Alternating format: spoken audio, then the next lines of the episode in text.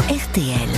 Entrée dans l'histoire. Bonjour Laurent Deutsch. Bonjour Amandine, bonjour Yves. Bonjour Laurent, c'est l'événement du jour. Le pape est donc attendu aujourd'hui à Marseille. Et oui Yves, première visite du pape à Marseille depuis 500 ans. La dernière fois ça remontait à Clément VII, l'oncle de Catherine de Médicis, était d'ailleurs venu pour ça, pour son mariage avec le roi de France Henri II. Ça date pas d'hier. Et le pape François qui vient aujourd'hui à Marseille est donc le 266e pape de l'église catholique. Depuis, depuis? Depuis Saint-Pierre Saint-Pierre, hein Euh, L'apôtre auquel Jésus aurait donné les clés du ciel, si je me souviens bien de mes séances de catéchisme. Exactement. Pour les catholiques, le premier pape en tant que chef de l'Église, c'est Pierre.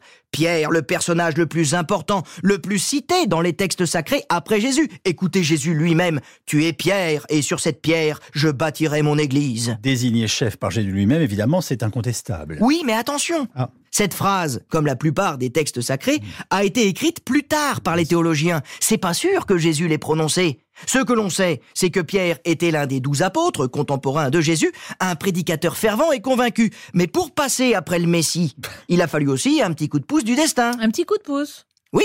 Et ce petit coup de pouce, ce qui va faire de Pierre la pierre angulaire de la religion catholique, c'est qu'il a mouillé la toge plus que les autres. Il a osé porter le message du Christ à Rome, au cœur même de la capitale de l'Empire romain, et par là défier l'autorité de l'empereur, Néron. Bah, c'est pour ça que Néron veut mater le rebelle Pierre. Eh oui, Pierre représente un danger pour l'Empire, où les chrétiens sont perçus comme une secte dissidente et hostile.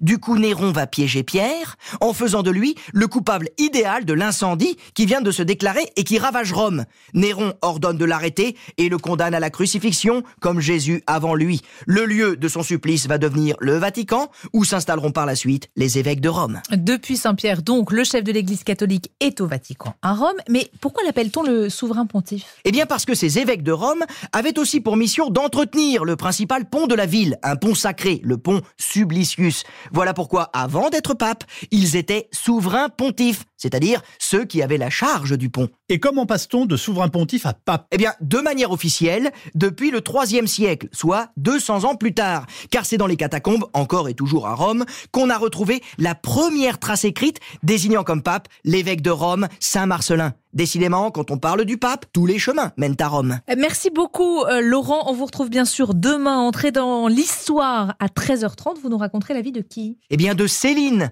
un personnage digne de Victor Hugo, ou comment un monstre s'est transformé en étoile par la littérature.